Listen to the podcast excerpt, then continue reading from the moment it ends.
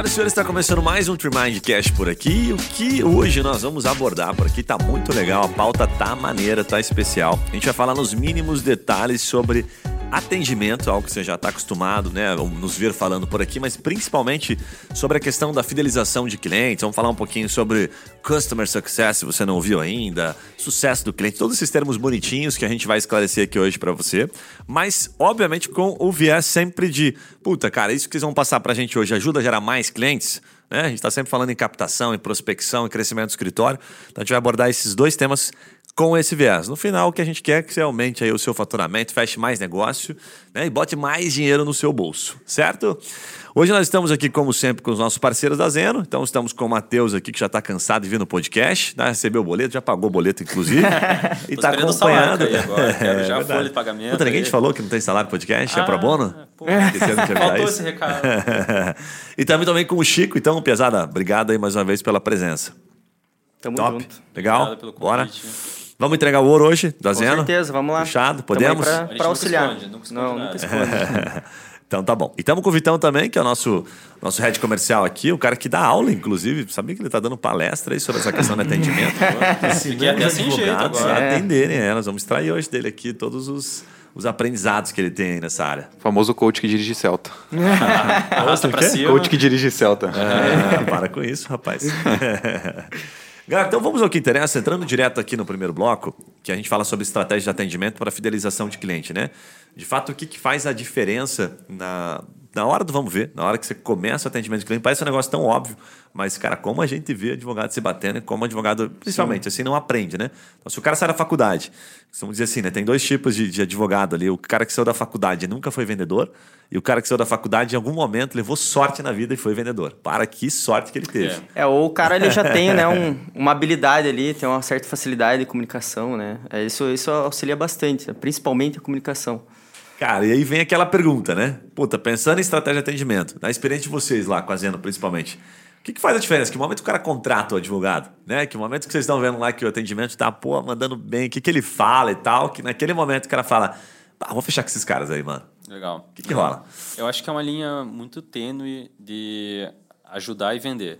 Que nós, como advogados, a gente tem uma resistência muito grande a essa palavra venda, né? Uhum. O que você falou é muito certo de o advogado que, ou o estudante de direito que durante a faculdade teve a oportunidade de ser um vendedor, Cara, isso é sensacional. E a gente garimpa essas pessoas para trabalhar com a gente. Sim, sim. Se o cara trabalhou em, ó, se trabalhou em shopping, trabalhou em qualquer coisa, trabalhou em call center, manda currículo que a gente gosta. É. Porque essa pessoa desenvolve uma habilidade muito grande de persuasão. Se o cara tá tirando do currículo com vergonha, ele fala, não, pô, tiram. trabalhei no Brasil Telecom ali, mano, vou tirar. Porque assim, é uma coisa que um escritório acha, ah, é vergonhoso, porque é uma pessoa que geralmente teve uma, uma vida mais difícil, uma renda menor, teve que trabalhar durante a faculdade. Escritório estrelinha não quer isso, que é o cara que fez intercâmbio em Harvard, não sei o quê, é, e tudo bem mas não é o perfil que sabe vender.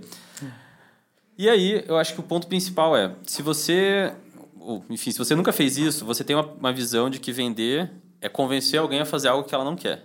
É, é, a figura do vendedor, né? A gente que trabalha no comercial, a figura do vendedor, ele não é bem vista, né? Não. Porque, ah, quer empurrar alguma coisa para mim, às vezes eu nem quero, quer empurrar alguma coisa para é. mim, né? Essa é a visão que a gente tem. E quando é. fala, pô, eu tenho que ser um advogado vendedor, não, eu não sou isso. Eu sou o cara que tô é. aqui para ajudar o meu é. cliente, eu tô aqui para é, auxiliar ele. Se ele não quiser me contratar, tudo bem. Cara, o mundo real não funciona assim. Sim. Porque a gente tem vários gatilhos diferentes. Pô, se você pode estar. Tá, o cara está conversando com você, que vai ser um ótimo advogado, vai ajudar ele, mas pode estar tá conversando com outros três advogados também. E se um deles tiver uma técnica de persuasão um pouquinho melhor que você, e a técnica, e a aprendizado, Sim. ele vai fechar o cliente e você não. Tipo, é um mercado competitivo, a gente sabe disso. Então, ser vendedor, primeiro tem que tirar esse preconceito. Não é algo negativo, não é algo ruim, não é subgente que trabalha com isso. São pessoas muito habilidosas, inclusive, que Exatamente. sabem vender. É. é. uma coisa que eu tive até conversando com, com um amigo meu que montou um escritório recentemente.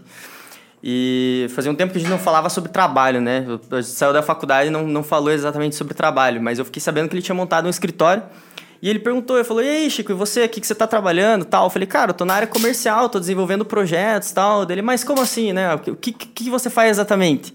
E eu falei para ele, falei, cara, vou te fazer uma pergunta bem simples, né? O que que, como que você, como que você faz para captar o teu cliente, né? Como que é o teu atendimento? E aí, entrando na, na, na pergunta, né? Sim. Ele falou, cara, eu falo que, pô, eu sou um cara super atencioso, né? Eu tenho minhas qualidades aqui e tal. É.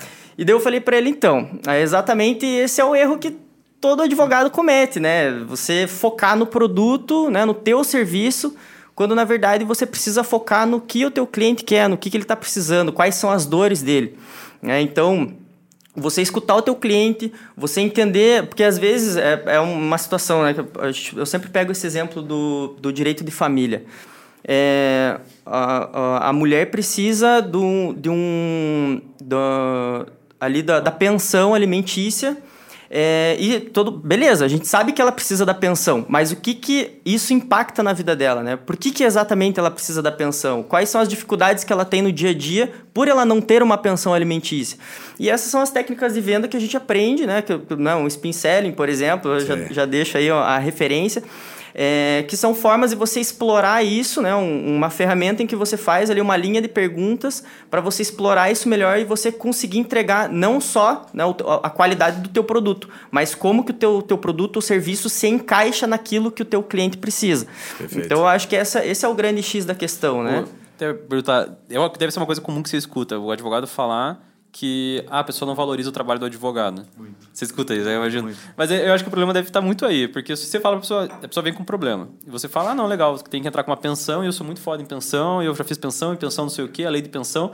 Você não explorou nem um pouco a dor dela. Por que, é. que ela vai achar que isso é importante para ela? Se você, tipo, porque ela liga. Se você não bater, tipo, cara, se você não entrar com essa ação, você não vai conseguir isso, não vai acontecer isso, você vai ficar sem renda, não tem como reclamar depois. Você tem que explorar traduzir para o mundo dela, como é que você vai traduzir em realidade para ela, para ela poder te valorizar. Sim. Senão não vai valorizar. Não, e outra, o, o Ferreirinha, que era da, da que é do, do mercado de luxo, né? ele, ele fala, falava muito isso. É, que você você a tua qualidade como advogado você ser um cara que responde que é, faz um bom atendimento você ser um cara expert naque, naquele assunto isso já é o esperado de você o que que você faz de diferente disso Boa. Né? Então, isso é óbvio, né? Tipo, é, esse é o padrão, cara. Você fazer um bom atendimento Nossa, é um padrão. Bacana. Você ser expert é um hoje em dia é um padrão, né? Porque você ser um advogado generalista não é, não é interessante, né? Agora você ser um, um especialista é muito bacana, mas esse é o padrão. Sim. Então você precisa explorar o, o, os diferenciais justamente para você conseguir conquistar o cliente ali é. logo no primeiro atendimento. Minha cabeça né? já viaja, tipo, você entrar numa cirurgia é. e o médico tipo, começar a falar, tipo, porra, eu sou um bom cirurgião, tá? Eu já fiz isso antes, é, e você vai sair daqui com vida. Pô, é isso que eu esperava. Esse é o esperado. Não tem nada né? de diferente. Eu já pensei que... numa analogia que nem depois vou entrevistar o cara e falar, ah, me fala uma qualidade sua. Cara, eu chego sempre no horário, sou bem pontual. Eu falo, porra, mano. Isso é... tá, fala outra, dá mais uma chance, né? É, sou bem atencioso, que nem o advogado. Pô, velho, tá de sacanagem comigo, né, velho? É isso que, é isso que eu espero de você, né? Mas o que, que você faz de diferente, né? Como que você capta o, o, meu sentimento e transforma isso no teu trabalho? Eu acho que é muito, muito nessa linha mesmo. Legal. Cara, eu acho que o advogado que, assim como o vendedor que vende muito, o advogado que vende muito, ele percebe que ele tá vendendo um sonho ali dentro. Quando ele percebe que ele tá vendendo um sonho, cara, não é mais sobre o produto, é sobre o fim que aquilo vai causar para a vida daquela pessoa. Então não é uma aposentadoria que eu vou garantir para você, que eu vou fazer uma inicial, que daí eu vou lá falar com o juiz e que daí assim, assim, assado nós vamos resolver o seu caso. Não, cara, é simplesmente assim, a partir de agora, você pode confiar que eu vou trazer a tua aposentadoria e você vai conseguir agora ver teus filhos, fazer Exato. um almoço para teus netos e não sei o quê, porque a pessoa perde a percepção, porque, cara, assim como você falou do médico, o médico não chega para você na cirurgia, então, cara, nós vamos reconstruir aqui o teu ligamento, aí eu vou cortar aqui numa grau de 95 graus e daí eu vou fazer isso, porque você não vai entender nada e você não está interessado você em saber. Quer saber. Você quer saber o fim. Saber melhor. Exatamente. Então, quando você traz o fim para conversa com a pessoa, do tipo, cara, imagine agora que você vai conseguir a tua aposentadoria, você vai fazer isso, você vai fazer aquilo, você vai ter liberdade, mais tempo, isso, isso e aquilo. Deixou de ser sobre o produto e passou a ser sobre, tipo, cara, sensações, emoção de fato. E, eu uhum. abro um parênteses, porque eu já consigo ver muito advogado em casa lá, mas isso é antiético. Pô, você está vendendo, prometendo que vai ter resultado. Não é prometer resultado. Você não está prometendo nenhuma hora que vai acontecer isso, mas se a gente conseguir, é isso, é isso que, você, vai, conseguir. Exatamente. Exatamente. E tem o risco da gente não conseguir. Você pode deixar isso muito claro, isso não é um problema em vendas. Né? Até você pode usar isso como um gatilho, tipo, algum tipo de gatilho para reforçar a tua autoridade no assunto de, ó, você pode conseguir tudo isso, mas se você fizer com um advogado ruim, você não vai conseguir tudo isso, porque tem o risco de perder. Exato. Esse risco existe, você precisa de um bom advogado. Entendeu? Então você precisa ser antiético para conseguir fazer uhum. o que você uhum. falou, que eu acho que é certeiro. Sabe que esses dias eu estava numa palestra e a me perguntou isso, como é que eu né, é, não cruzo essa linha tênue ali de prometer algo que eu não possa cumprir, porque né, a advocacia é meio, ela não é fim e tal. Uhum. Eu estava falando um monte de coisa de vendedora na advocacia e ela me trucou assim, né? Eu falei, cara, você tem toda a razão, né? Eu me conectei com ela ali e tal, bem, bem sabonetão. Daí eu falei para ela assim, olha, tem duas coisas que eu queria te passar. Primeiro é o seguinte, a venda não acontece pela razão, ela acontece na emoção. A gente compra pela emoção e justifica pela razão. Já ouviu essa daí? Ah, já ouvi. Como é que o advogado vende emoção? Né? Funciona mais ou menos assim, né? Fiz um desenho para ela. Falei, bom, primeiro, a hora que ele chega para falar, ele está falando do problema. Se você der ouvido o problema, você vai perguntar um pouco mais. aqui tem um erro padrão. O advogado não dá ouvido o problema, está falando mais de si mesmo. Quem fala mais, se o cliente fala mais do que você numa ligação, você não vai vender. Entendeu? Você está errado naquela ligação. Mas como eu tenho que vender o meu peixe para ele? Justamente aí está o erro. Você falou Exato. mais do que ele. Falou mais do que ele, perdeu. Simples Exatamente. assim. Ela, puta, peraí. E a segunda regrinha dentro dessa. Cara, por quanto tempo você leva? Quanto tempo leva numa ligação, numa conversa presencial para você sentir um pouquinho de conexão? Cinco minutos, dá ou não? Daí, ah, não, não dá. Então, eu gosto da regrinha dos 20 minutos. Cinco minutos você não consegue conectar com ninguém. Você só pergunta se está tudo bem e tal, não sei o que. Não dá tempo para você fazer uma pergunta, porque até ele responder, tchau. Agora em 20 minutos você já começou a criar uma conexão. 20 minutos, 30 minutos no telefone, tem filho que não fica falando 20, 30 minutos com a mãe no telefone. Sim. Entendeu? Então, com o cliente você vai ter que forçar, você vai ter que se interessar um pouco pelo caso dele. Exato. Né? E para fechar esse ciclo, eu falei para ela assim dessa regrinha, então, primeiro, tem que perguntar sobre o cara. Se você falou mais, você perdeu. Você não ganhou, você perdeu. Né? Porque uhum. os outros advogados também vão fazer isso. E aí, quando fecha esse ciclo, é o seguinte: a hora que você está falando com o cliente, começou a perguntar, né? Que você trouxe ali, eu gostei, Chico. Uh, até eu não lembro quem que era, se o Steve Jobs falava, os caras chamavam de. Acho que era o, o, o, da Amazon lá, o Bezos da Amazon. Eles chamam de job to be done, que é quando você fala das circunstâncias sobre aquilo, sabe? Uhum. Ele fala assim: exemplo, ah, tem uma pensão alimentícia, tem um divórcio aqui, como você trouxe, né? Uhum. Legal. Puta, primeiro, cara, que triste isso, né? Nunca é legal falar de divórcio, pô, lamento aí, sei pelo que você tá passando, porque eu já atendi várias pessoas e tal, para ali, para lá. Ok. Quais são os seus medos? Que, que você tem medo aí, né? Me fala. Aí, cara, já entrou no be done. Não, tô com medo de perder a casa aqui, doutor. Tô com medo assim, ó, puta, eu tenho uma escola da minha filha que é cara. Não, puta, eu perdi o um emprego mês passado. Ou, puta, meu, meu, meu marido, sei lá, me deixou com uma dívida. Você vai descobrir a real motivação, né? A motivação que eu quero dizer, o motivo para ação no sentido dela falar, puta, vou contratar um advogado que me resolva essa dor aqui. Nesse momento, como se fosse fazer uma linha, se eu desenhei para ela uma linha, a venda está acontecendo aqui, ela está na razão. Uhum. Na razão assim, ah, tudo bem, quanto você cobra, legal, teu escritório, teu currículo, para sabe? Agora, quando subiu essa linha, começou a pegar emoção. Porque ela começou a abrir. A hora que ela abriu para você, puta, eu tô com medo de perder a casa. Puta que pariu, a casa. Tá, me fala um pouco mais. Faz tempo que vocês moram aí? Cara, você começou a se aprofundar naquilo ali, você começou a levantar para emoção. A hora que a bola tá lá em cima, é a hora que você fecha a venda. Exatamente. Então você vai fechar a venda aqui. Mas para isso não precisa prometer nada. Você faz aquilo que o Matheus falou. Cara, nós não vamos fazer você perder essa casa. Pode, uhum. o que tiver no meu alcance, essa casa é sua. Sim. Você não vai sair dessa casa nem a pau. E eu vou ir tomar um café com você depois que a gente assinar o um acordo, entendeu? Você vai me fazer um bolinho, inclusive. É, você vai me receber é, na sua casa. Cara, fudeu, só de falar isso já arrepia. Daí eu trazendo isso para ela, ela. Puta que pariu. Faz todo sentido. Eu falei, então você conecta, você vende aqui na emoção, sem prometer. Só que uhum. você, vai, você vai dar o seu melhor? Vou. Você vai fazer o seu, o seu trabalho com afinco, com preciso, que é o que você vai falar para ele? Vou. Perfeito. Você não vai deixar de falar nada disso. Só que você vendeu aqui em cima.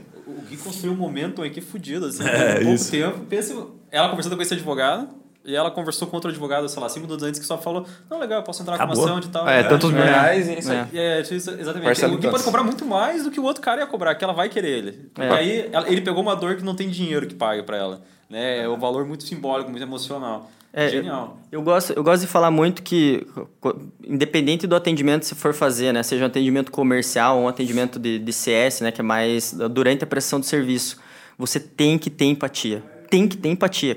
O, o, vendedor que não tem empatia, ele não consegue ser um bom vendedor, porque ele não está entendendo o problema da pessoa, ele não consegue captar aquele problema e trazer para ela. Então, acho que, é, tem, tem que você tem que fazer esse exercício diariamente. Quando você está atendendo um cliente, você precisa ouvir ele e já se colocar no, no lugar dele. Né? Então, receber aqueles problemas, todo aquele, aquele relato, como se você estivesse vivenciando aquilo. Por quê? Porque você entende o que, que aquele cara está passando, né? Ou pelo menos tem uma noção, porque é difícil né? você, você realmente entender exatamente o que está passando, mas você ter um, um panorama e, e entender o, o quão problemático é aquele problema, você consegue prestar um atendimento melhor e, e mais, né? Você consegue criar um laço com aquela pessoa, né? uma espécie de um rapport, né? Que a gente chama, é, mas você consegue se identificar com ela e ela também consegue se identificar com você. E acontece Legal. o que o Matheus mesmo falou, né? Você é. pode cobrar o que for, muito mais do que aquele advogado que falou tudo bonitinho, tal, não sei o que, do processo, como que é o procedimento, não sei o que. Você consegue, você consegue contornar aquela pessoa porque ela se sentiu muito mais à vontade com você. E não, desculpa, você quer falar? É, não, é só complementar dizer o seguinte, né? O, essa questão da empatia, eu super concordo com, com o Chico, mas a palavra ficou muito romantizada, né? Nos últimos anos, todo mundo aprendeu a falar empatia. Né? Não, tem que ter empatia, tem que ter empatia. Sim. E eu sempre fui um cara meio, puta, cara, empatia, empatia. Para mim, os caras falam empatia demais e não conseguem, entendem de menos, no sentido assim de, será que tem empatia mesmo? Aí uhum. eu, eu, me fiz essa pergunta algumas vezes, aí eu fui comprei alguns livros, comecei a consumir um pouquinho sobre isso, cheguei a uma, algumas conclusões, assim, né? Primeiro, assim, você só consegue ter empatia quando você consegue de maneira é, é, intrínseca mesmo, assim, sabe? De maneira intrínseca não, mas de maneira muito original, de maneira muito real, se aprofundar no assunto. Então, uhum. a, a, empatia para mim ela tem níveis diferentes. É como você fala assim, cara, vou me divorciar. Legal. Tá bom. E o que que você, o que que tá acontecendo? Ah, tá acontecendo isso. Tá, ah, meu marido, pô, tamo, não estamos se acertando aqui na questão da pensão e tal. Legal. Empatia rasa. Você consegue se conectar, mas está no raso da empatia. Uhum. Cara, me fala um pouco mais. Há quanto tempo vocês estão juntos? O que que te frustra? Como é que tá essa frustração sobre essa questão da separação? Comecei a aprofundar um pouquinho. Sabe? E aí eu falo assim, ó, a empatia mais profunda de todas é aquela que a gente percebe que o corpo, não da pessoa, o seu corpo começou a reagir. Ele uhum. falou assim, cara, sabe quando a gente tá falando e, ah, pô, me deu até uma arrepiada aqui agora no que Sim. você falou. Agora você tá entrando numa empatia raiz mesmo, tá uhum. lá no profundo, tá começando a sentir um pouco do que a pessoa sente. Mas acho que a grande maioria das pessoas ficam no raso. E aí é, parece que ah, estou me colocando no lugar do outro. Mas acho que se colocar no lugar do outro, você só consegue efetivamente quando você está sentindo um pouco do que o outro está sentindo. Exato. Então o corpo ele diz muito, né? Que se a pessoa começa a acabar quando a pessoa traz aquela história pesada de vida e você começa a ficar meio que quase chorando, assim, igual o filme. Sim. O que, que o filme consegue? O filme faz a gente entrar numa empatia absurda. Você não está ali sendo empático com a atriz, não é? com o ator ali. Fala, caramba, esse cara está sofrendo demais. Você está sofrendo por ele, você está chorando por ele. Como é que faz isso no atendimento? O cara se interessando. Então, Exato. eu acho que tem muita gente no raso da empatia e pouca gente se aprofundando. Agora, a hora que se aprofunda, velho, o corpo ele diz, assim, sabe? É quase a relação com o filme, assim, sabe? Sim. Tem muito disso. É, eu, eu, eu por exemplo, para eu aplicar essa empatia, eu utilizo muito do, da minha experiência de vida mesmo, né? Boa. Eu dei o exemplo do divórcio, pô, meus pais se divorciaram, né? É, minha mãe sofreu um, um, episódio de violência doméstica no, no, quando, quando, teve um divórcio.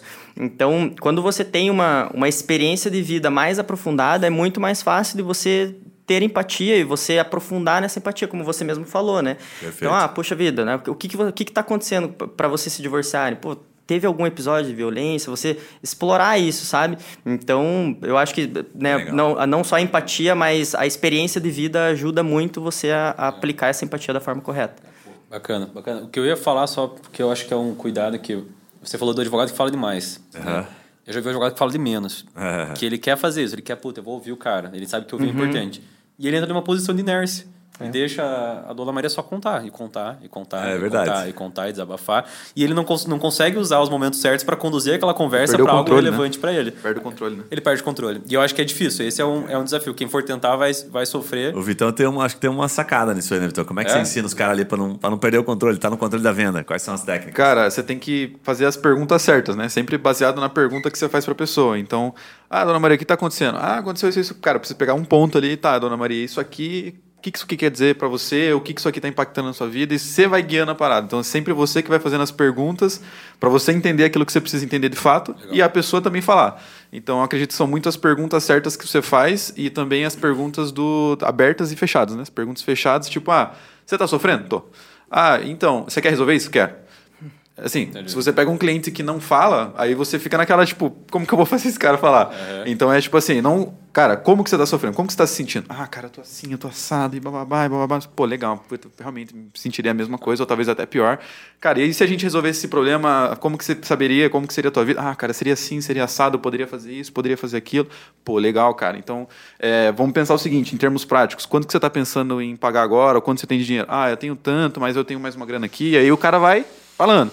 E você já vai entendendo, questão de orçamento, você vai mesclando ali um pouco das coisas para não ficar só misturado, tipo, só na emoção do cara. Então tem algumas informações que eu preciso extrair. Por exemplo, pô, quanto que esse cara tem para pagar? Eu preciso misturar isso dentro da conversa para que flua de forma natural, para não parecer tipo, tá, mas quanto você tem de dinheiro aí?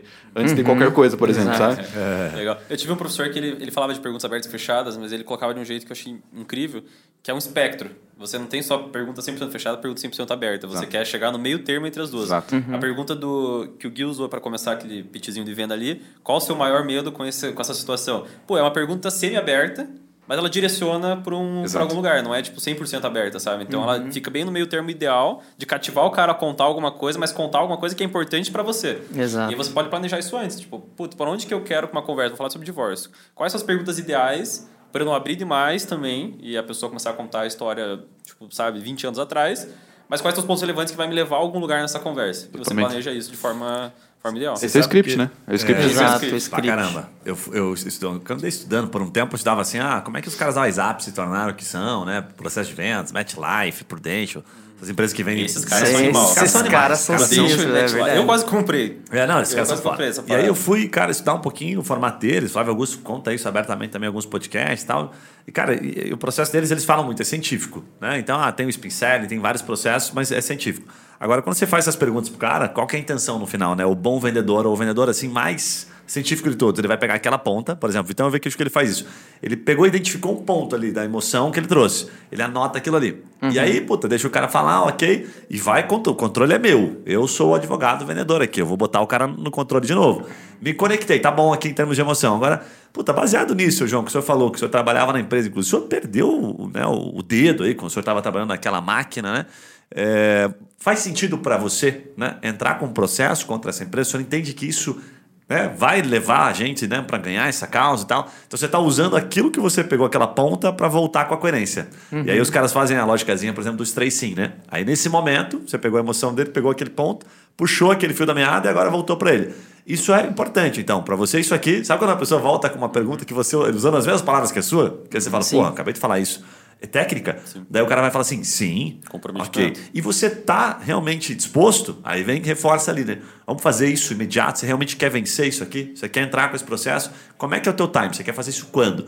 Não, uhum. quero, doutor, e tal. Arrancou um segundo sim do cara. Daí os caras vêm traz mais um terceiro sim e aí você apresenta a proposta. Cara, sim. é um troço clichêzaço que assim, os caras aplicam pra gente, a gente compra fazendo isso, mas na hora de vender a gente esquece de usar essa técnicazinha. Né? Uhum. Eu vejo, inclusive, o Vitor aperta bastante os caras aqui nesse sentido. É, Pô, então você quer cliente, é isso que você quer, né? Não, quero cliente. Isso aqui faz sentido para você, essa estratégia toda que a gente mostrou aqui depois de se conectar tudo com a... Faz, faz muito sentido. Negão, tá na hora de abrir a carteira. Vamos pra dentro, entendeu? Uhum. O que, que você tá esperando? Daí você bota o cara em xeque, né? Sim. Puta, ferrou então, ferrou. E, o, e, a pessoa, ela tem essa necessidade de ser congruente. Então, uhum. tem esse é comprometimento. É então, você pode usar isso até depois. Né? Você pode planejar a venda não como só a conversa, mas como um processo longo. Você perguntou para ele, fazer uma pergunta boba. Ah, qual que é a tua pressa para fazer isso? Geralmente uhum. o cara vai falar, não, eu quero, é urgente e tal.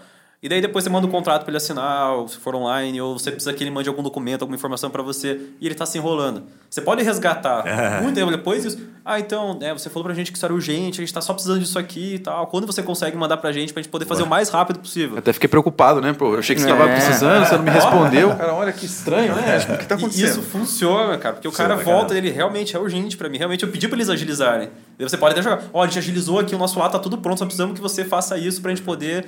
Daí, pô, me comprometi com eles, eu vou então correr atrás de dar esse documento, porque eles fizeram a parte deles. Exato. As pessoas têm isso muito inerte nelas, né? Tem uma então, pergunta funciona. que chegou pra, pra gente aqui na pauta que eu quero fazer, mas eu só queria complementar um negócio que eu achei interessante. Quando eu tava estudando essas porra, eu sempre ficava. Teve uma época que eu era meio puto, assim, ah, esses caras do WhatsApp aí são muito vendedores, é cara. né? né? Tipo, eles são muito vendedor de, de seguro, né? Os caras são muito lazarentos assim na venda, né, cara? Acho que os caras passam um pouquinho do ponto, né? E a gente implementa isso aqui também, né? Daí, puta, eu estudando, pesquisando, e às vezes, cara, é uma frase que muda, né? O cara falou assim, ó, cara, a, a linha tênue que separa né, o vendedor sacana, sacana, assim, sabe? Que tá, puta, só usando técnica ali, né?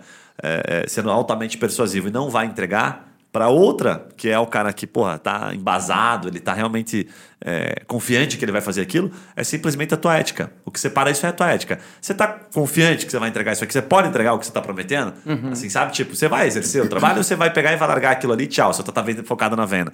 Se a tua ética, né, tá bem, você tá bem embasado nisso, tá seguro disso, cara, use todas as técnicas possíveis. Se você uhum. sabe que seu produto é bom, porque você está ajudando aquela pessoa a tomar uma ação. As pessoas têm muita dificuldade de tomar uma decisão. Então, quando você usa tudo isso, às vezes você está resolvendo um problema do cara só que você está se forçando ele um pouquinho a sair do lugar. Uhum. Né? Não é à toa que a gente percebe que a grande maioria das pessoas tem dificuldade de tomar uma ação para, pô, ah, vou fazer aquela faculdade, vou, sabe, sair desse emprego, vou tomar rumo na vida, entendeu? Uhum. Então você está ajudando ela, se você está bem embasado. Aquilo para mim mudou totalmente a lógica do jogo. Assim, eu falei, cara, agora faz sentido. Então se eu tiver confiante que eu estou vendendo, posso forçar um pouquinho? Pode. Agora se eu estiver vendendo sacanagem, aí, puta, velho, aí vai, é com você, o compromisso é só seu. Uhum. Né? Uma pergunta que chegou aqui que é legal, que eu acho que vocês podem responder com propriedade, é o seguinte, cara. Como é que é a maneira mais, afetiva, mais, mais efetiva de atender o cliente? Os caras colocaram assim, ó. É pelo WhatsApp, é chamada de vídeo, é ligação, é presencial, né? é uma junção de tudo isso. Como é que vocês olham para isso? Olha, eu acho que é uma, eu acho que é uma junção de tudo isso, porque é, hoje a gente tem que entender que o nosso cliente ele está em todos os canais possíveis, né? Então ele pode estar tá no WhatsApp, ele pode estar no Instagram, ele pode estar no Facebook, ele pode estar no TikTok. Então é, é importante que você também tenha esse tato, né? De saber que o teu cliente ele pode estar em qualquer canal e que através de qualquer canal ele pode chegar em você. Então é, eu, eu, eu falaria que é uma junção mas é, é, muito importante o olho no olho, né? independente se ele é através de uma videochamada ou se ele é presencial. O presencial acho que é até mais bacana porque você tá ali fisicamente, né? O contato é diferente. Você consegue, você consegue ter um, um contato muito mais próximo através do, do presencial. Mas se não for possível, cara, faz uma videochamada, né? É, faça o teu cliente ver você, faça ele ver o quanto quão empolgado você está com o atendimento que você está fazendo para ele. Então, é, eu acho que é importante. Eu, eu ia pro lado de falar que essa pergunta não é pra gente que faz, é pro cliente.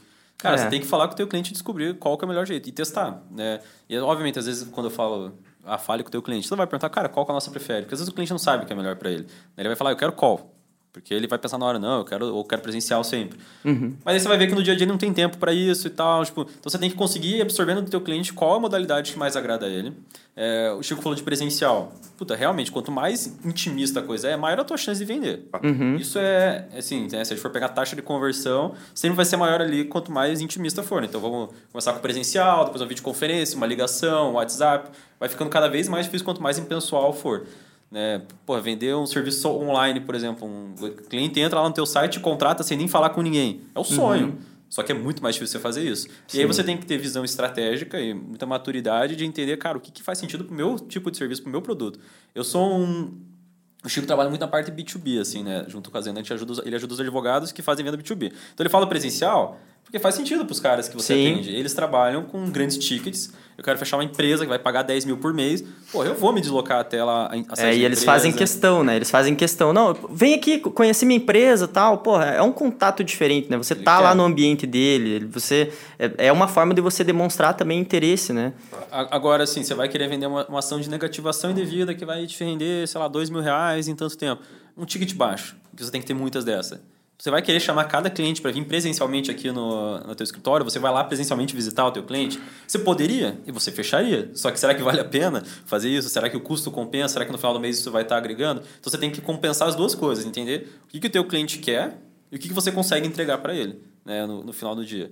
Eu é, olho... Tem um racional bem administrativo aí, né? Que é o, é o feijão com arroz, né? É. E é eu, importante falar, é o lógico. Eu sou o cargo da gestão, né? Eu é, chego mais vendedor. Eu, eu, vejo já pelo lado econômico. Porque, obviamente, você, sei lá, a Renner. Eu gosto sempre de comparar a gente com loja de roupa. É, muito chique. Também gosto. O, se a gente pegar uma, uma, uma Renner. Cara, dá pra ser CA? A Renner não tô indo muito lá. Não, então pode não, ser CA. Tá bom, pode ser.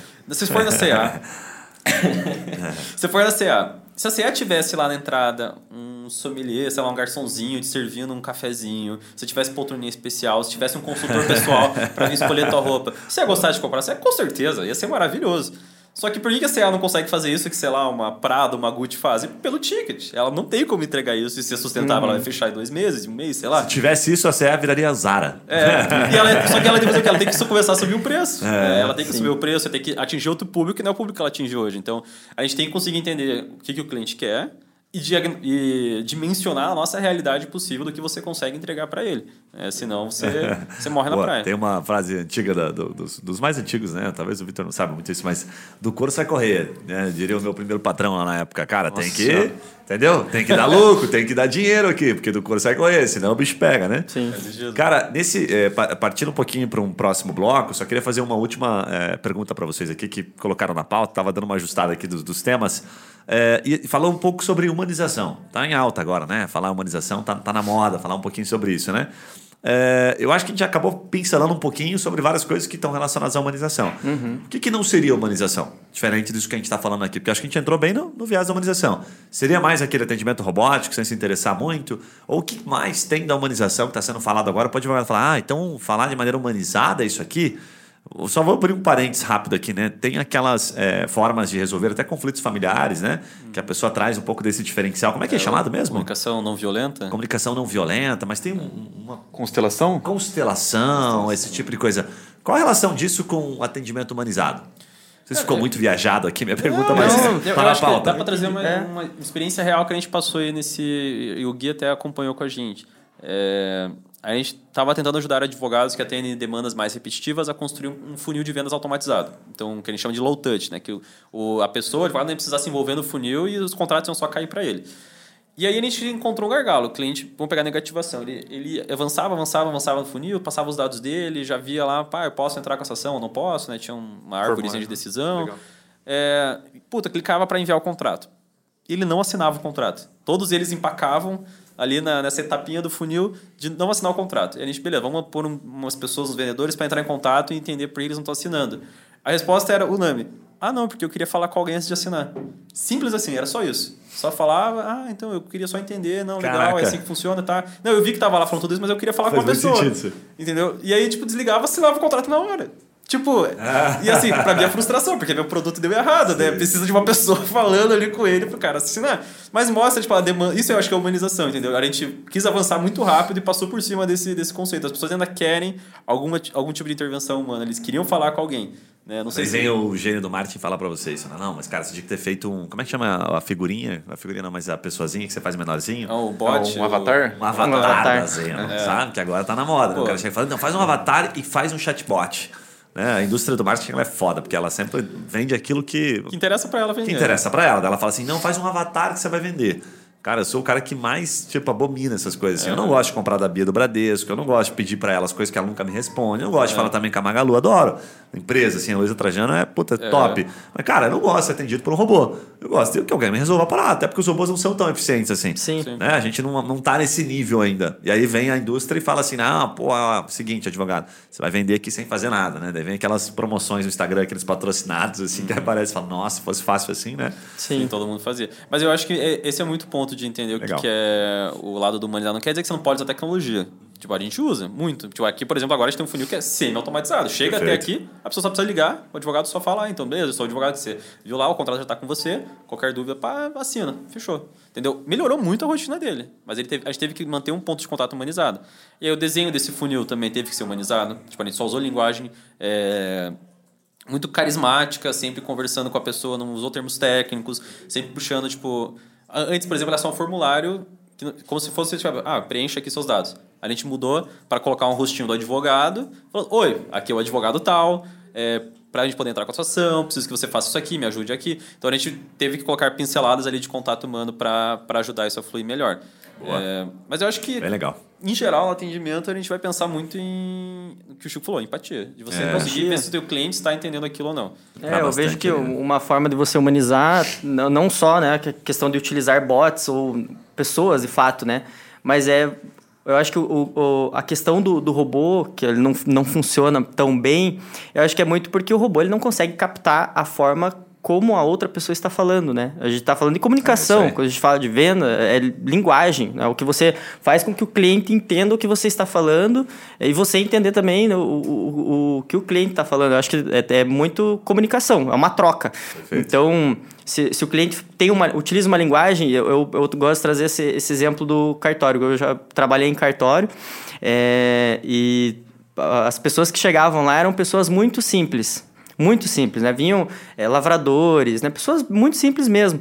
Sim. E um grande assim, algo que fazia, dava uma diferença entre conversar com, com uma, uma pessoa que era do balcão, por exemplo, falar comigo, é que eles achavam que eu entendia melhor eles do que a pessoa do balcão, por exemplo. Por quê? É. Porque eu entrava, no, no, entendia como ele conversava, trazia uma linguagem mais acessível. Falava o campeão. Falava o campeão, é, porque campeão. aquela pessoa ela tem que se sentir abraçada, ela, te, ela, tem que, ela tem que ver em você que você está interessado, que você é a pessoa ideal para conversar com ela. Mas, e eu, para fechar, acho. É, tá, tá com a bem, Não, bem tranquilo, manda bala. O conheci uma, uma, empresa especializada em bots e ele realmente eu tive essa discussão com ele e tal. Ele falou, cara, eu sei que a gente tem essa discussão de robôs mais humanizados, mas isso vem para combater um problema que é humanos robotizados. E ele tinha esse conceito de, cara, não adianta você falar, não gosto de bot e tá tal, vou ter humano atendendo. Aí você coloca aquele atendimento de call center com aquela voz fanha hum. que te passa o ódio pelo telefone, assim, ou a Sim. mensagem, tipo, 100%, sabe? Padrão. Padrão. Não adianta nada você pôr um humano, que é mais caro que um bot, se for para ter esse tipo de atendimento. Então é melhor você também ter essa, essa Tem um monte de empresa hoje usando, não. A última, faz tempo que eu não ligo, não sei se está assim ainda. A Sky era muito boa. Vocês é. já ligaram na Sky, né? Boa, não. não. O atendimento dos caras era muito da hora. Oi, tudo bem? Tá, tô vendo aqui que você, você tá com problema no sinal, né? Ai, que chato, horrível. Não, cara, extremamente convidativo. Legal. Aí eu acho massa. Mas assim, Sim. cara, eu tô lembrando de uma que me marcou, inclusive, né? Mas assim, de várias, é. que a grande uhum. maioria é aperte o, o três para falar sobre cobrança, tá ligado? Quatro se você quer cancelar. O exemplo cancelar tradicional é de... Acho que também tem comparar o Nubank com outros bancos. Isso é, foi o que pôs o hype. Não sei se ainda é bom hoje, porque faz tempo realmente que eu não uso. Mas no começo eles tinham um atendimento muito humanizado. É, né? Você esquecia a tua senha, você conseguia mandar a mensagem, tipo, pelo e-mail mesmo, ó, esqueci minha senha, tô travado. Eles te respondiam na hora, conversavam, ah, Matheus, beleza, vou te ajudar aqui e tal. Acompanhava. Diferente uhum. daquele banco que você entrava numa fila, fica três horas numa fila, para vir uma pessoa que não resolve, daí passa pra próxima que não resolve, daí você fica cinco minutos off, cai a ligação, Nossa. sabe? Então é. é tipo, é esse equilíbrio humanizado, eu acho que é tentar entender como a pessoa se sente, construir isso, seja com robô, seja com pessoa, seja com o que for, Exato. com design você tentar construir algo que a pessoa se sinta tratada como humana. Bom demais. Cara, deixa eu dar uma, uma pivotada. Vou tomar a liberdade de dar uma pivotada, que tem uma segunda parte na pauta aqui, que a gente fala sobre fidelização e, e, e, como é que é a fidelização do cliente em si, as boas práticas, enfim, a gente vai falar um pouquinho de Customer Success, que o advogado não viu falar ainda, que as empresas como o Nubank estão implementando, que você pode implementar na advocacia, né?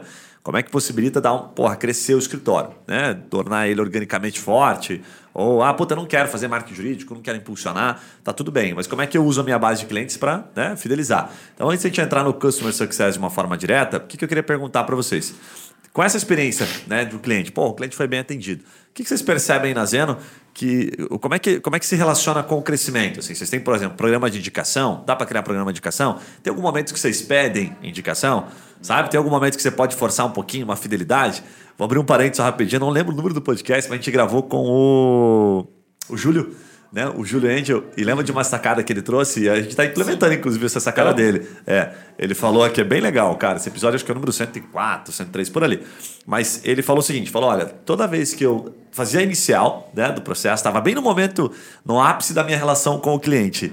Eu mandava o linkzinho para ele fazer um depoimento para mim no, no Google, uhum. né? No Google Meu Negócio. E o cara tem, sei lá, 800 e poucos depoimentos. Falei, caraca, velho, como é que você conseguiu isso aqui? Ele não deixava lá para frente, então ele já aproveitava aquilo. E hoje, pô, isso vale pra caramba. O cara bota ali Google Meu Negócio, né? Advogado Curitiba. O Google vai entender que aquele advogado é melhor. Então o cara pegou uhum. uma estratégiazinha simples de entender, né? Sim. Fácil de entender, mas não é simples de aplicar. Um muito, Exatamente, muito cara. Achei sensacional. Mas como é que é, Nazelo? O que você já percebe um pouco mais de longa data, Matheus, que a boa experiência do cliente gera em termos de crescimento? Cara, é uma métrica que a gente não olhava no começo. Então a gente queria ajudar o escritório, a gente olhava só o número de novos clientes. E a gente tentava socar mais cliente. Aí um momento a gente começou a entender, pô, tem uma outra métrica que a gente não está olhando, casos por cliente, que a gente ajudava principalmente pessoa física, né? E a métrica padrão é você ter um cliente para um caso. Uhum. É isso, você uhum. tem mil casos, mil clientes.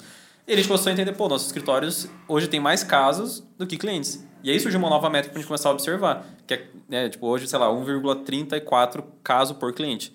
Quer dizer que os clientes estão trazendo ah, mais casos né, com recorrência. E essa é uma métrica que o escritório de pessoa física não olha hoje. Porque ele está acostumado é a só trazer o cliente, entrar com a ação esquecer Tchau. dele. Né? O CS, o atendimento que tenha, é só para dar atualização, para acompanhar. Então, isso realmente é uma mentalidade que a gente não tem. Simplificando, só para não ficar... 34% é, voltou para comprar de novo. Isso. Basicamente. E o cara comprou outro processo? Outro processo. Caraca, velho, processo que animal. Que animal. E o é. que, que tem, existe? Você é um cara que sempre traz dado disso, né? Você até trouxe um dado legal uma vez que, pô, 78, 79, não lembro. É, eu não lembro agora. Não 60... indicaria o escritório de novo, né? Quando fizer uma pesquisa. Era, né? Mas era um volume alto, assim, né? não indicaria o escritório, é, né? Não indicaria, não indicaria. Esses que, que você já percebeu que voltam, por que voltam? Porque eles indicariam. Esse é o ponto, né?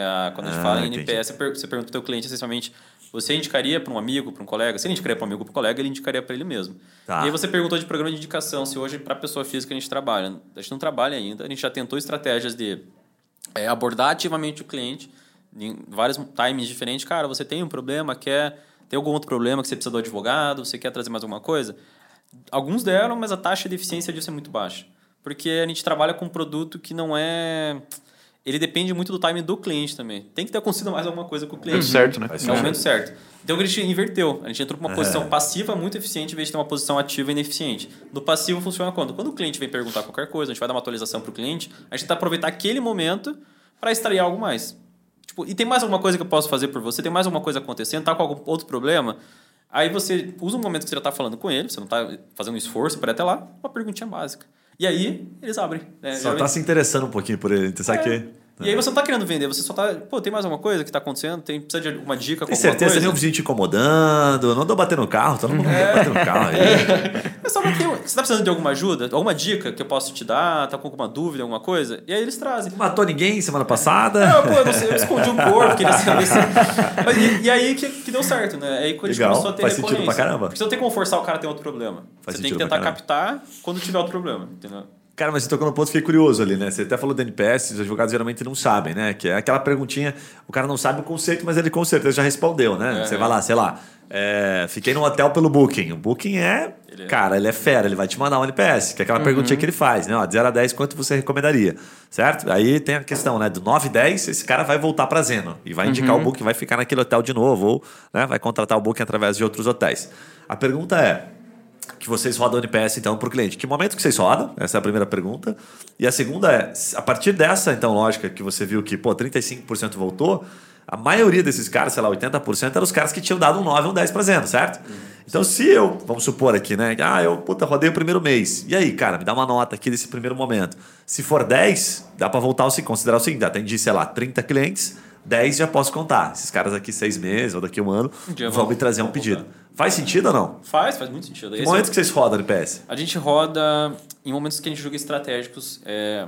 Quando a gente mapeia a nossa, nossa relação com o cliente, a gente tem pontos de contato, pontos focais. São pontos onde a relação fica mais intensa com ele. Verdade, você falou uma vez sobre isso aqui, que é bem legal. Um ponto é o que o Júlio falou, né? É o momento da petição inicial. Tipo, ali da hora que você entrou até a hora do protocolo da petição inicial, que a gente chama essa etapa de ativação lá, é o momento que você tem mais contato com o cliente. Porque vocês estão ali trocando documento, falando, pegando dúvida, enfim. Da hora que você protocola, a relação vai esfriar. Então você tem que aproveitar aquele momento para mandar o NPS, porque até uhum. vocês estavam bem próximos. Não adianta você daqui a três meses aparecer e pedir. Você tem que perguntar como é que foi a experiência dele até ali. Se você indicaria ou não, enfim, dá para fazer vários tipos de perguntinhas. Próximos pontos de contato principais que a gente tem aí são audiências, porque é o momento que a gente retoma uma proximidade com ele para se preparar para a audiência, faz call com o advogado, o advogado né, faz a instrução. Daí, pós-audiência, a gente pergunta como que foi a sua experiência que é um momento que marca muito se ele vai seguir gostando de você ou não. Se ele for numa audiência e sentiu que o advogado foi fraco, se ele sentiu que o advogado foi grosso, se o juiz foi mal com ele, sei lá, é um momento que ele vai estar tá com emoções à flor da pele, é um momento bom para você fazer o NPS. É, todo tipo de audiência. E pós-sentenças. Né, pós decisões importantes no processo, que a gente depois que faz a comunicação. Perdeu o processo, manda NPS ou não? Manda NPS. É. Manda NPS. o cara que vendo, pô, perdi, mas. Um dos objetivos é esse: é que o advogado ele consiga separar o resultado da ação da experiência dele com Exato. o advogado, que não teve nada a ver uma coisa ah, com a outra. Manda o NPS e manda aquela mensagenzinha também clássica, né? Falou, ó, só lembrando que o advogado não perde processo, quem perde é o cliente. Né? É, algo, do gênero, algo do Mas aqui me avalia, então, de 0 a 10. Tá? é, o, o, importante de você ter essa, essas etapas é que você, quando você junta essas informações, você sabe onde você pecou, né? Pô, você fez ali a petição inicial, já manda o NPS para o cliente, ele te, ele te deu 10, por exemplo. Aí vai no, no momento da audiência ele já te deu um 6. Ah, você, você sabe que o teu processo até o momento da petição inicial tá bom, só que ele falhou na audiência. Então, é, é, é uma forma de você entender também como está sendo o teu processo, né? Onde que você está falhando. Focar o teu esforço em, Exatamente. Em Sim, porque às vezes o advogado pode até ter essa visão de que, ah, o cliente ficou puto comigo porque eu perdi o processo. Mas o NPS dele lá na audiência já foi ruim. É, o problema não foi que você perdeu o processo. Já tinha alguma coisa errada lá atrás. Perfeito. Entendeu? É. Tem cliente, e a gente tem um bom NPS de processo. Tipo, a gente não perde tanto processo porque é mais matéria do consumidor, trabalhista. Mas tem processos que se perdem e não tem uma correlação necessária assim, entre NPS ruim e o processo ter sido perdido. Por isso já a gente conseguiu ver que é independente hoje. Cara, tem um monte de pesquisa que mostra que o cara pode até perder, não tem problema, mas se ele teve uma boa experiência, ele volta a trabalhar uhum. porque ele viveu, ele passou, né, por aquilo. Agora, se você não fala nada para ele, dizer, ah, porra, tô cumprindo um prazo aqui do processo do cara, não aviso nada, não compartilho nada com ele, né, de maneira bem estratégica é, ali. Chegou no final, ele Chegou no final você perdeu, ah, mas contou o meio, né? Só contou Exatamente. o fim, ganhou, perdeu. Não mostrou o que estava acontecendo. O cara não participou da relação, né? Exato. Bem ruim, né? Exato. E, e eu acho que assim, um ponto do NPS que a gente dá muito mais atenção é, em questão de medidas ativas, em vez de pegar, assim, simplificando, em vez de pegar o cara que deu 9 e 10, 8, 9 e 10 que são os promotores, é, e, sei lá, ligar para ele perguntar se ele tem mais um processo. Não, isso a gente deixou pro reativo. Esse cara vai vir pra gente. A gente junta nosso esforço nos que deram de 7 para baixo, que são os detratores. Primeiro porque o detrator, um detrator pesa mais do que, sei lá, 10 promotores, porque ele vai falar mal da tua marca uhum. por aí. Então você tem que atuar em cima dele para tentar reverter. E é esse cara que vai te dar insight. Ligar pro cara do 10 e falar: "Ah, por que você deu 10 pra gente?" É porque vocês são bons. Porque são bons. É. Mas o cara, se ligado do 5, do 4, do 3. Tem 30 mil motivos. Ele tem né? motivos. E, e, por mais que doa, é esse cara que você tem que ouvir. É. Por quê? Porque muitas pessoas advogados falam assim, ah, não, mas pô, esse aqui deu 10, então esses aí são frescura. Não é frescura. Ele, ele é um cara diferente, beleza, mas esse aqui tem algum motivo para ter feito isso, você vai ter um problema. Então a gente atua, o esforço ativo é em cima desses caras aqui, de tentar reverter esse NPS ruim. Cara, é muito louco, né? Porque o advogado geralmente ele chega pra gente com uma cabeça de que o cliente só vai contratar ele se ele tiver muito processo ganho. E aí isso tira um pouco até da galera iniciante, né? Tipo, cara, como que eu tenho essa autoridade, todo esse negócio, sendo que, puta, eu só vou conseguir ter realmente o cliente na mão quando eu tiver lá 30 mil processos é um Ciclo vicioso ali, né? Você não Exatamente. Tem, não tem como ganhar processo se não tiver cliente, o cliente não quer você se não Exatamente, ganhar processo. mas aqui a gente já percebe que simplesmente até a petição inicial que muita gente consegue trazer, você já consegue gerar muito valor, conseguir uhum. mais clientes com isso, dependendo da forma como você toca o teu processo. Exatamente. O Matheus, você já viu algum programa de, de indicação ativa? Assim, tipo, você for, for, forçar um pouquinho assim, a indicação dele. A gente tem não para pessoa física, deu o Francisco ah, que parte é o... de canais. Parte de canais. É. Aquele tipo assim, ó, que o cara ganha alguma coisa, sabe aquelas empresas tradicionais, tipo, ah, sei lá, aqueles cases antigos, Dropbox, uhum. né, uhum. que ensinaram bastante isso, indica e ganha lá tanto de espaço ou ganha dinheiro de volta. Uber aplicou super bem na advocacia. Eu, eu perguntei, depois eu vou explicar um pouquinho, porque me perguntaram também sobre a restrição com a OAB. A OAB permite? Uhum. Uma vez me perguntaram, isso foi uma boa pergunta. O que, que, você já viu não. lá? Teoricamente, a OAB não permite. É, na, na prática. Da... Se você pagar alguma coisa de volta, teoricamente você estaria fazendo. Como é que é o nome? É... Mercantilização? É, tem uma mais, mas tem também é, né? mercantilização. O que a gente desenvolveu. Alguma coisa você vai ser enquadrada ali. É, eles vão te umas três. É, isso vai irritar eles. Mas o que tipo, a gente desenvolveu é um canal de parcerias. Que, tipo, se você for pesquisar no mundo de venda, é channel sales. E tem várias formas de você remunerar isso. O channel sales que a gente tenta construir para os advogados é, não necessariamente precisa ter remuneração envolvida. Uh, você pode juntar, sei lá, você é um advogado empresarial. Você junta ali os contadores que são mais próximos seus e começa a trazer cada vez mais e mostrar para o contador, ó, quando você tiver um problema jurídico na tua empresa, quando nas empresas que você atende, fala comigo que eu vou dar uma atenção especial para esse cara, vou ajudar a vida dele. Por quê? Porque esse contador vai estar dando mais valor para o cliente dele. Se o, se o, cara veio pro contador e falou, puta, eu tô com esse problema com a receita, o contador consegue de uma forma rápida achar um advogado bom para ele, esse advogado tá próximo, vai trabalhar com os dois juntos, o cara consegue resolver rápido a vida dele, o contador agregou mais valor. É.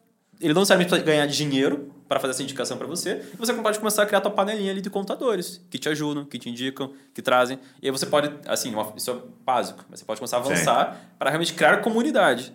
Pô, eu vou fazer um evento para os contadores parceiros e vou trazer todos os contadores, trazer um palestrante foda aqui para falar sobre captação de cliente para contador. Digamos que esse é o teu canal de, de angariação. Você não precisa necessariamente estar pagando alguma coisa, você não está pedindo nada ético, você está só criando network. Exato. É, isso não tem é, infração. O, a gente tem o, o programa de parcerias voltado para o mercado imobiliário, onde a gente auxilia os advogados da área imobiliária a captar clientes através de indicação. Então, é, a gente atua é, junto com corretores imobiliárias e qual que é a proposta que a gente apresenta para eles? Olha, é, a gente sabe que 50% dos imóveis no Brasil são irregulares, né? É, a gente sabe que você, um cliente pode chegar aqui na, na, na tua imobiliária ou né, você como um corretor, é, vai chegar no teu escritório, ele vai trazer uma situação, um imóvel que tem algum tipo de irregularidade. Você, como corretor, como imobiliário, o que, que você, qual que é o teu foco? O teu foco é vender. É aí que você tira a tua receita, né?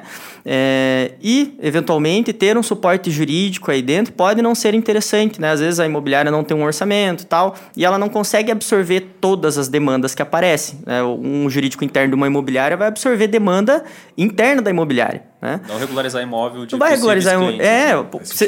pense comigo, né? Se você tiver que regularizar um imóvel para daí vender, você não vai fazer a venda naquele momento. Ele precisa focar em vendas daquele momento, né? Tem imobiliárias, então, grande, mas são imobiliárias muito grandes. São né? imobiliárias grandes, que já, já tem uma estrutura bem diferente. Nossa, o mercado é grande pra caramba de regularização, né? É muito grande. Os imóveis são irregulares. E quando eu vi esse número, e, Não, é ridículo. Eu também vi um número É isso dos urbanos, assim. né? É. Isso nível nacional. Claro que cada estado vai variar, né? Que sim, sim. no Paraná, por exemplo, é diferente.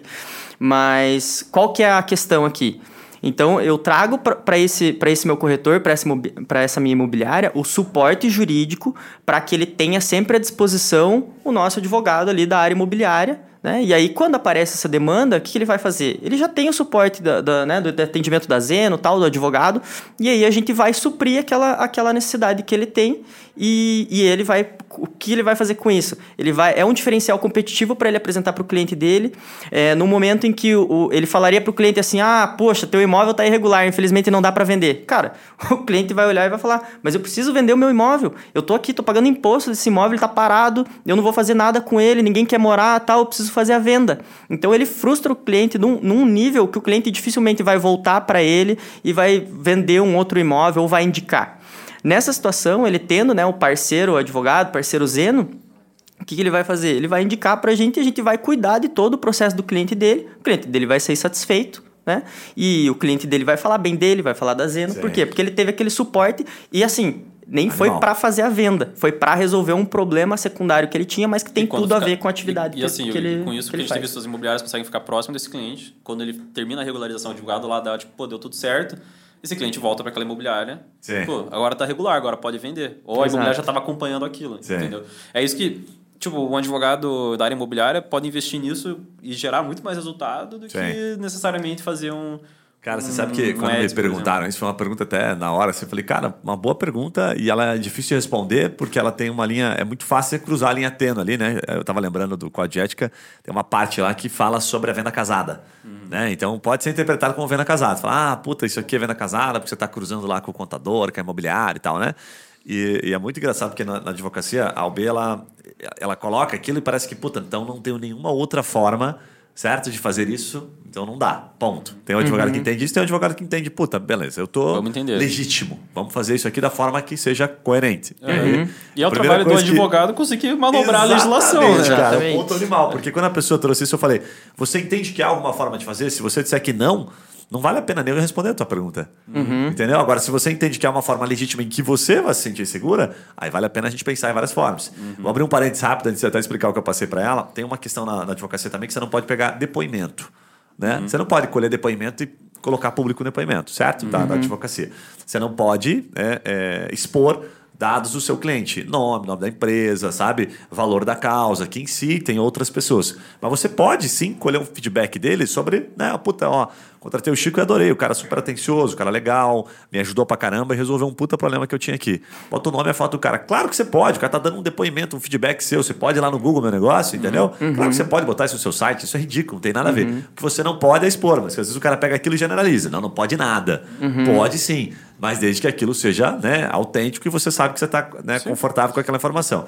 Aí tem um ponto que é legal que eu respondi para ela que eu falei assim: olha para mim, a linha que separa essas duas coisas é você estar tá muito respaldado pela entrega do que você está fazendo. Uhum. Exemplo, né? Puta, sou um advogado, adorei essa informação que vocês me trouxeram aqui sobre regularização de imóvel. Legal. Uhum. Chego lá na imobiliária, eu chego no contador, falo: Ó, é o seguinte, cara, sou um advogado imobiliário, especialista agora, eu trabalho com regularização. Deixo meu cartão de visita e faço uma proposta pro cara. Cara, a chance daquilo ali te dar ruim é bastante grande. Agora, se eu chego pro cara e falo assim, cara, qualquer cliente que você tiver aqui na sua imobiliária ou na sua, né, você contador, tiver alguma empresa que estiver precisando de algum apoio, eu me coloco à disposição para ajudá-los certo? Para ajudá-los, para prestar uma. Você não tá fazendo nenhuma venda casada, não tem nada, não, não tem nada entendeu? a ver. Sabe? Você tô ajudando ele. Se você está disposto a fazer isso, esquece, cara, isso não vai ser interpretado como venda casada, mas tem que ser por você interpretar. Certo? Uhum. Ah, não, não, tô disposto. Isso é legítimo, porque daí você vai cruzar lá com o código de ética, vai estar lá. Prestar informação, dar orientação, certo? Uhum. Servir à sociedade, né? Como Sim. é que é aquela frase clássica quando vocês se formam lá? Não sei. Servir a sociedade. Tem uma, né? Que o advogado ah, se forma, ele, ele vem com aquela classe. Então é isso. Falei, cara, você está respaldada nisso?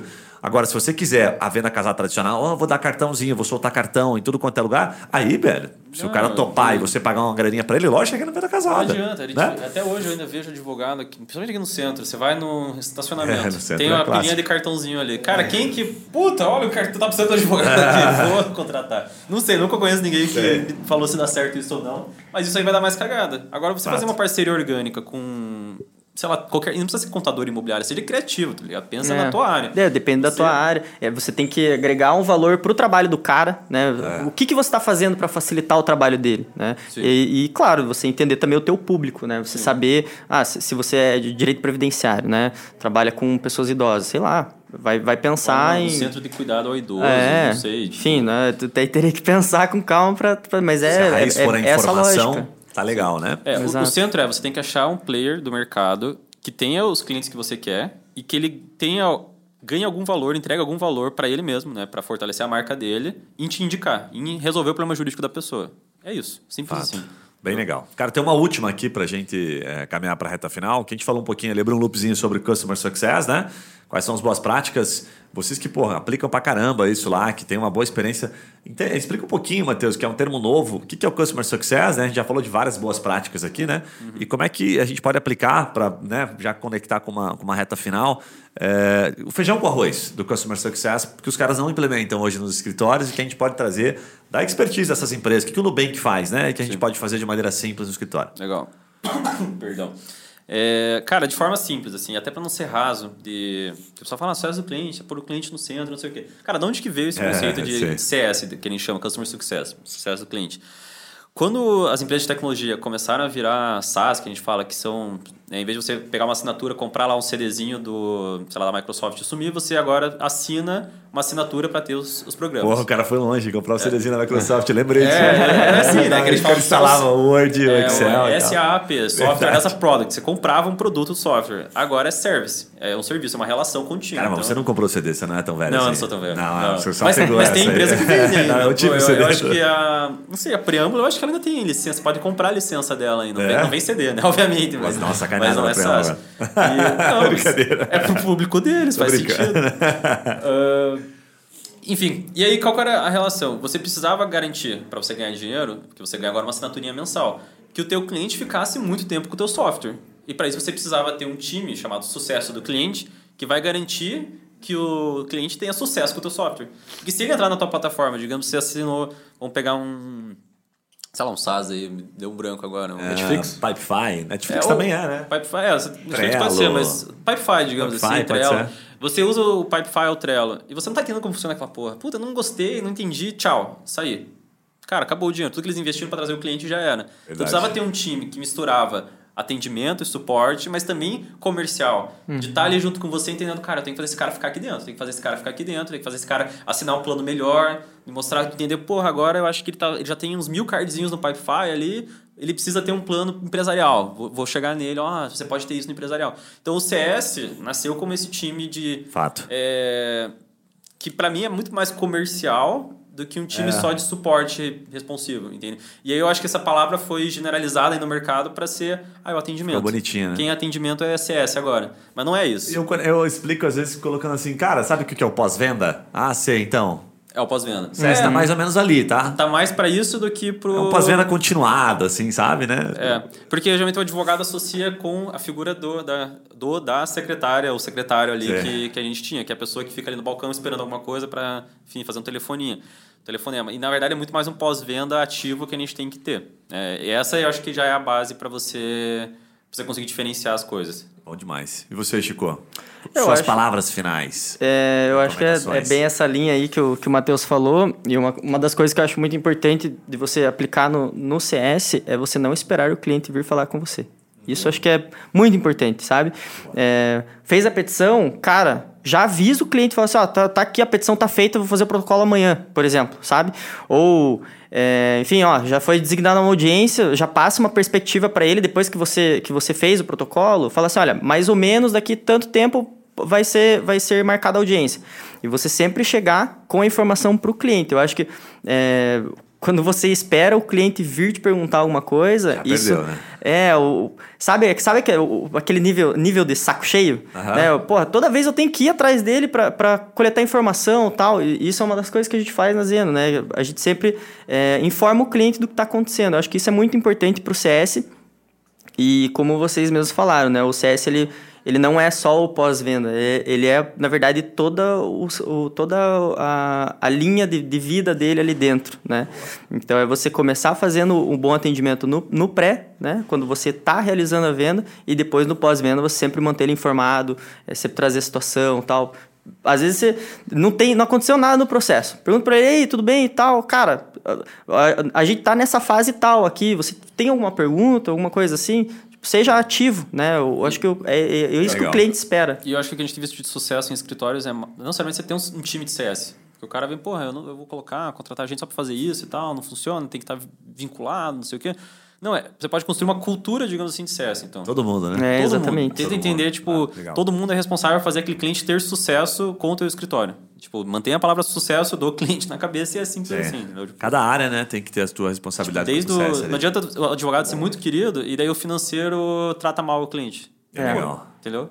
E aí, Vitão, lá no, o Vitão acaba fazendo até uma ponta que às vezes os caras vão lá, lê ele como CS lá, o bicho tem que se virar lá, velho. Ele faz a venda, depois os caras vão, pô, Vitor, os caras não estão me entregando aqui, não era aquilo que você me falou. É, é foda. Isso cara, rola, isso rola Essa aqui é a parada, inclusive, porque a parada do CS é você entender que isso é aumentar a expectativa do cliente depois que ele vende. Porque quando você tá vendendo, você faz o cara, nossa, é isso, é aquilo, e, é. Oh, sonho vendido. Uhum. Aí o cara compra.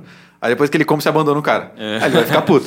Então o CS é você ter essa, esse toque do tipo, beleza, depois que ele fechou, eu preciso manter a expectativa dele sempre em cima, porque aí ele sempre vai sair com uma percepção de que o escritório é um bom. Mesmo que o, o caso não foi ganho ou não saiu do uhum. jeito. Cara, a forma de manter a expectativa dele sempre é. em alta, ele fala, pô, faz sentido Teve o podcast que o Gustavo veio aqui, ele falou muito sobre isso, sobre alimento e expectativa. A função do CS era alinhar a expectativa constantemente. Perfeito. Tanto assim, no sentido, ah, tamo, tá mais Tá difícil, ganhar, é, tá difícil, tá perder, tá fácil. Mas também, tipo, o que, que o cliente está esperando de você? Tipo, será que o cliente está esperando que esse processo acabe em um ano? O processo uhum. vai levar 10 anos ainda? Tipo, é verdade, ele tem que estar alinhado também nisso. Né? Muito bom, muito bom. Cara, sensacional. O papo rendeu pra caramba aqui. Vocês estão muito podcasters. É. Os caras não param de falar, ficam brigando pra falar aí, tá bom? A gente vai ter que colocar aquela, aquelas bolinhas de. Não, agora é você que fala. Aperta é. o botão aqui. Aperta o botão. Levanta o dedo assim, tá ligado? Sim. Como é que o pessoal acha Zeno, cara? Como estamos abertos lá para novos advogados, que vocês sempre vêm aqui e ficam ostentando, que vocês têm uma fila enorme. Quantos, como é que tá essa fila agora? Quantos advogados estão esperando nesse momento para ser parceiro da Zeno? Cara, agora a gente tem a alegria de avisar que a gente conseguiu abrir a fila, então não tem mais oh, fila de espera. Louco, hein, Todo advogado consegue vir. Mas você estava em quantos? Estava em 1.700. Meu, caramba, velho. Tá, tá, liberado, tá liberado? Abriu a porteira? Abriu a porteira, a gente investiu muito em tecnologia e, enfim, está investindo ainda.